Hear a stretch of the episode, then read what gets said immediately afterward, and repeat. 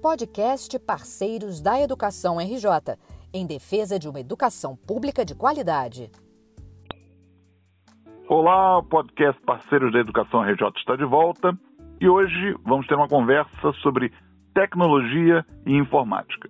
Conosco a professora Andréa Barreto, integrante da equipe de informática da segunda CRE.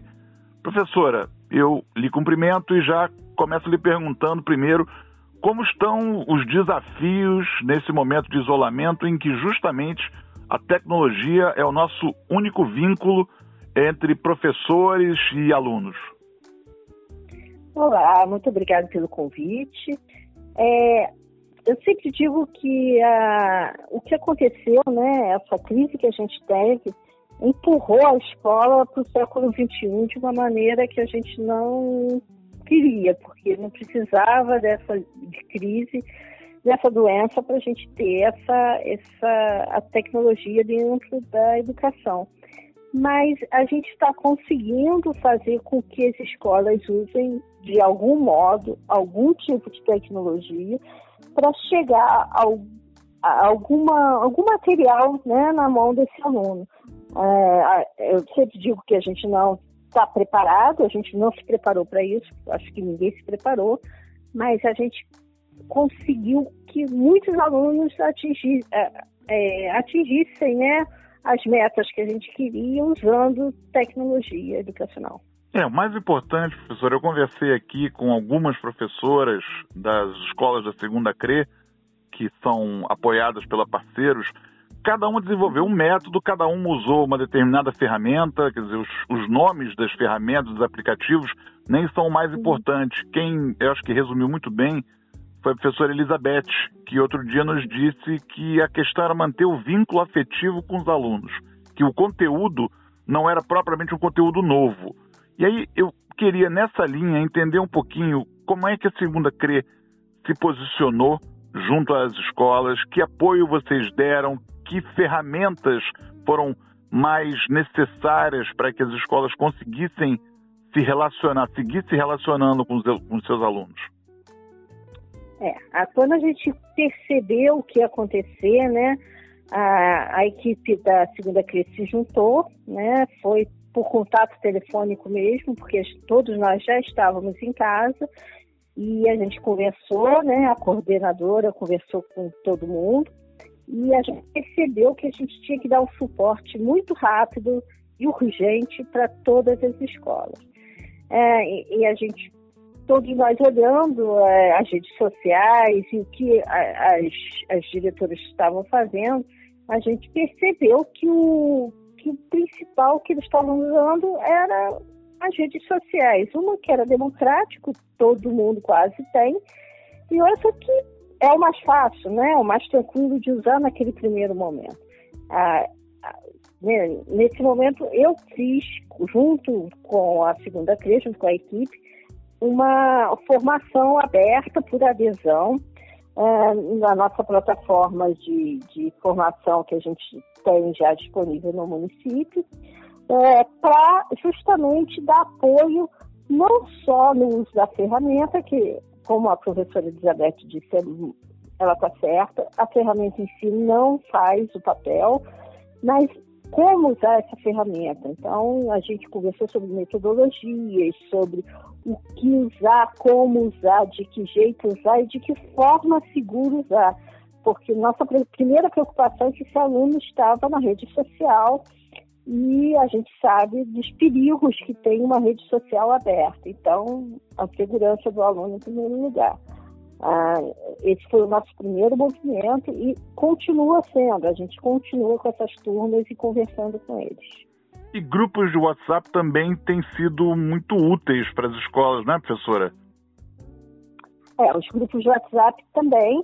Ah, tinham muitas escolas já estavam organizados em grupos de WhatsApp, então a diretora tinha o grupo dos professores e grupos de representantes de pais. Esses representantes de pais tinham grupos de, de dos pais da, da, da, da, sua classe, né, da sua turma, e foi por aí que foi o caminho. É, o que a gente acha é que cada um tomou o seu caminho, o caminho possível, né? É o que eu brinco sempre, ideal é marca de palmito, né? Não existe o, o, ideal, o ideal é o que a gente consegue fazer. Se, esse, se essa direção, se a escola, se o gestor conseguiu atingir sua, sua turma pelo WhatsApp, tudo bem. A gente espera que ele migre para outra plataforma, mas é, é o que eles conseguiram naquele momento e a gente deu suporte para eles fazerem por WhatsApp. Teve diretor que conseguiu pela rede social, tudo bem, a gente deu esse suporte e a gente foi personalizando a formação conforme o caminho da, da escola. E professora, já dá para vocês terem uma ideia de como é que foi a adesão? Eu conversei com algumas escolas e ainda não tem uma métrica muito clara de quantas pessoas de cada turma conseguiram acessar eh, as plataformas ou os, os aparelhos eh, de eh, telefonia móvel. Vocês têm ideia, pelo menos estimada, de um percentual na segunda CRE de alunos que tenham conseguido ser impactados positivamente por esse esforço digital de vocês? É, uma métrica direitinho, assim dizer, são tantos por cento, a gente não tem. É, até porque, como eu disse, foi uma coisa emergencial e a gente não tinha muito como medir, nem claro. como fazer isso. É, mas eu tenho relatos de direção que dizem que 80% da sua escola foi atingido pela rede social ou por WhatsApp ou por do, pelos dois. Tem escola que está usando mais de um caminho. É, tem escola que está dizendo que tem 40%, 30%, menos de 50%, então depende da escola. A uhum. nossa preocupação não é, não é só atingir, né? É como está sendo atingido. Então, o que a gente precisa entender é que é, não adianta encher o menino desse momento de conteúdos, de formas de, de PDFs, se ele não vai conseguir não vai conseguir ter acesso a isso tudo porque a gente tem que entender que a maioria está usando o celular para, para, para baixar esse conteúdo. Então, em alguns casos nem é seu próprio, é do, da mãe, do pai, da que mãe, eventualmente tem de sair para trabalhar e tudo mais, né? Isso. Exatamente. E, e, os dados, né, que eles estão sendo, que eles são, são utilizados é da mãe, do pai, nem sempre tem dado bastante para usar sempre. É, a memória do celular também não é tanta, então a gente não pode exigir desse, desse responsável que ele baixe tudo, porque o celular. Então, todas essas metodologias foram levadas em conta na hora de mandar material. Então, uhum. a gente teve que conversar muito sobre essa parte técnica mesmo para entender o que estava acontecendo. Aí eu lhe pergunto, a senhora falou agora em metodologia, eu vou pegar esse gancho.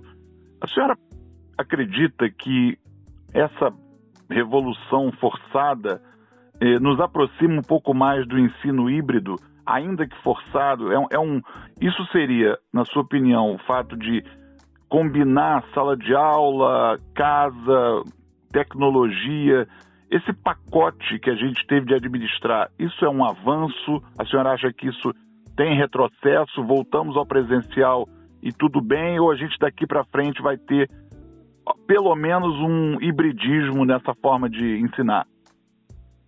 É, eu acho que é um caminho sem volta, né? A gente deixou um mundo da quarentena que não existe mais, né? As pessoas estão chamando isso até de um novo normal, porque o que provavelmente vai acontecer se a gente olhar para os outros países é que a gente vai sair da quarentena e vai voltar a outra quarentena e vai sair e vai voltar. Então a gente tem que pensar nesse cenário.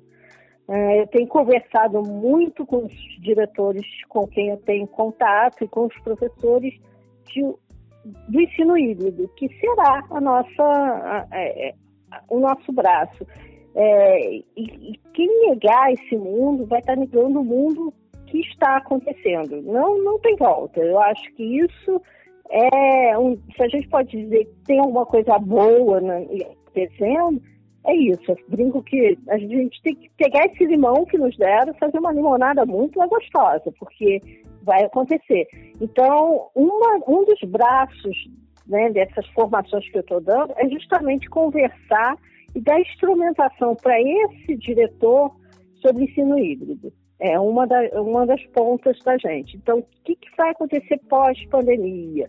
Como manter esse aluno nas 800 horas que a gente vai ter que cumprir? O que? Pode ser que seja pelo ensino híbrido ou outra metodologia que a gente tem à mão. A gente pode fazer. É interessante vocês estarem cogitando tão fortemente a adoção do ensino híbrido. E aí eu lhe pergunto, professora, só para a gente fechar esse bate-papo que está maravilhoso, uhum. é, uma, uma espécie, eu vou lhe pedir um exercício de futurologia. Então, daqui a um mês, dois, voltamos. Como vai ser essa volta? O que é que a segunda CRE vai fazer para tentar trazer as pessoas, os alunos de novo para uma mesma página, já que deve certamente ter havido alguns desníveis em, é, em relação ao aprendizado, em relação até à revisão de conteúdos. A partir do momento que voltamos, o que é que vocês fazem? Como é que vai se dar esse retorno à, entre aspas, normalidade? É, a gente já está fazendo, tá? A gente já está conversando sobre esse retorno. Eu acho que é, isso de apagar incêndio a gente não pode mais fazer. A gente tem que se antecipar o incêndio, porque muitas das vezes a gente só tem baldinho para apagar o incêndio. Então a gente tem que a gente tem que se antecipar. O que a gente anda conversando muito? Primeiro, esse aluno não está voltando de férias, não está. Ele deve estar voltando de uma situação muito crítica, é, onde pode ter perdido pai, algum familiar muito próximo. Ele está voltando de uma situação estressante. Então, a gente tem que cuidar disso antes de tudo. Temos que fazer uma avaliação diagnóstica e entender o que, que essa avaliação diagnóstica significa. Ah, é, então, eu sempre falo para eles, para os diretores e professores, a gente espera que o menino venha com uma mochila recheada de coisas, às vezes ele vem com estojo com algumas coisas. Então a gente tem que trabalhar com estojo. Então a avaliação diagnóstica é para perceber isso e aí adotar uma metodologia que a gente sugere, é uma sugestão da gente, que seja ensino híbrido. É, por estações de trabalho. Então, a gente reúne né, em cada estação é, grupos com mais ou menos a mesma, a mesma habilidade, ou não, grupos mistos, que eles possam é, se ajudar. E aí a gente vai equalizando isso.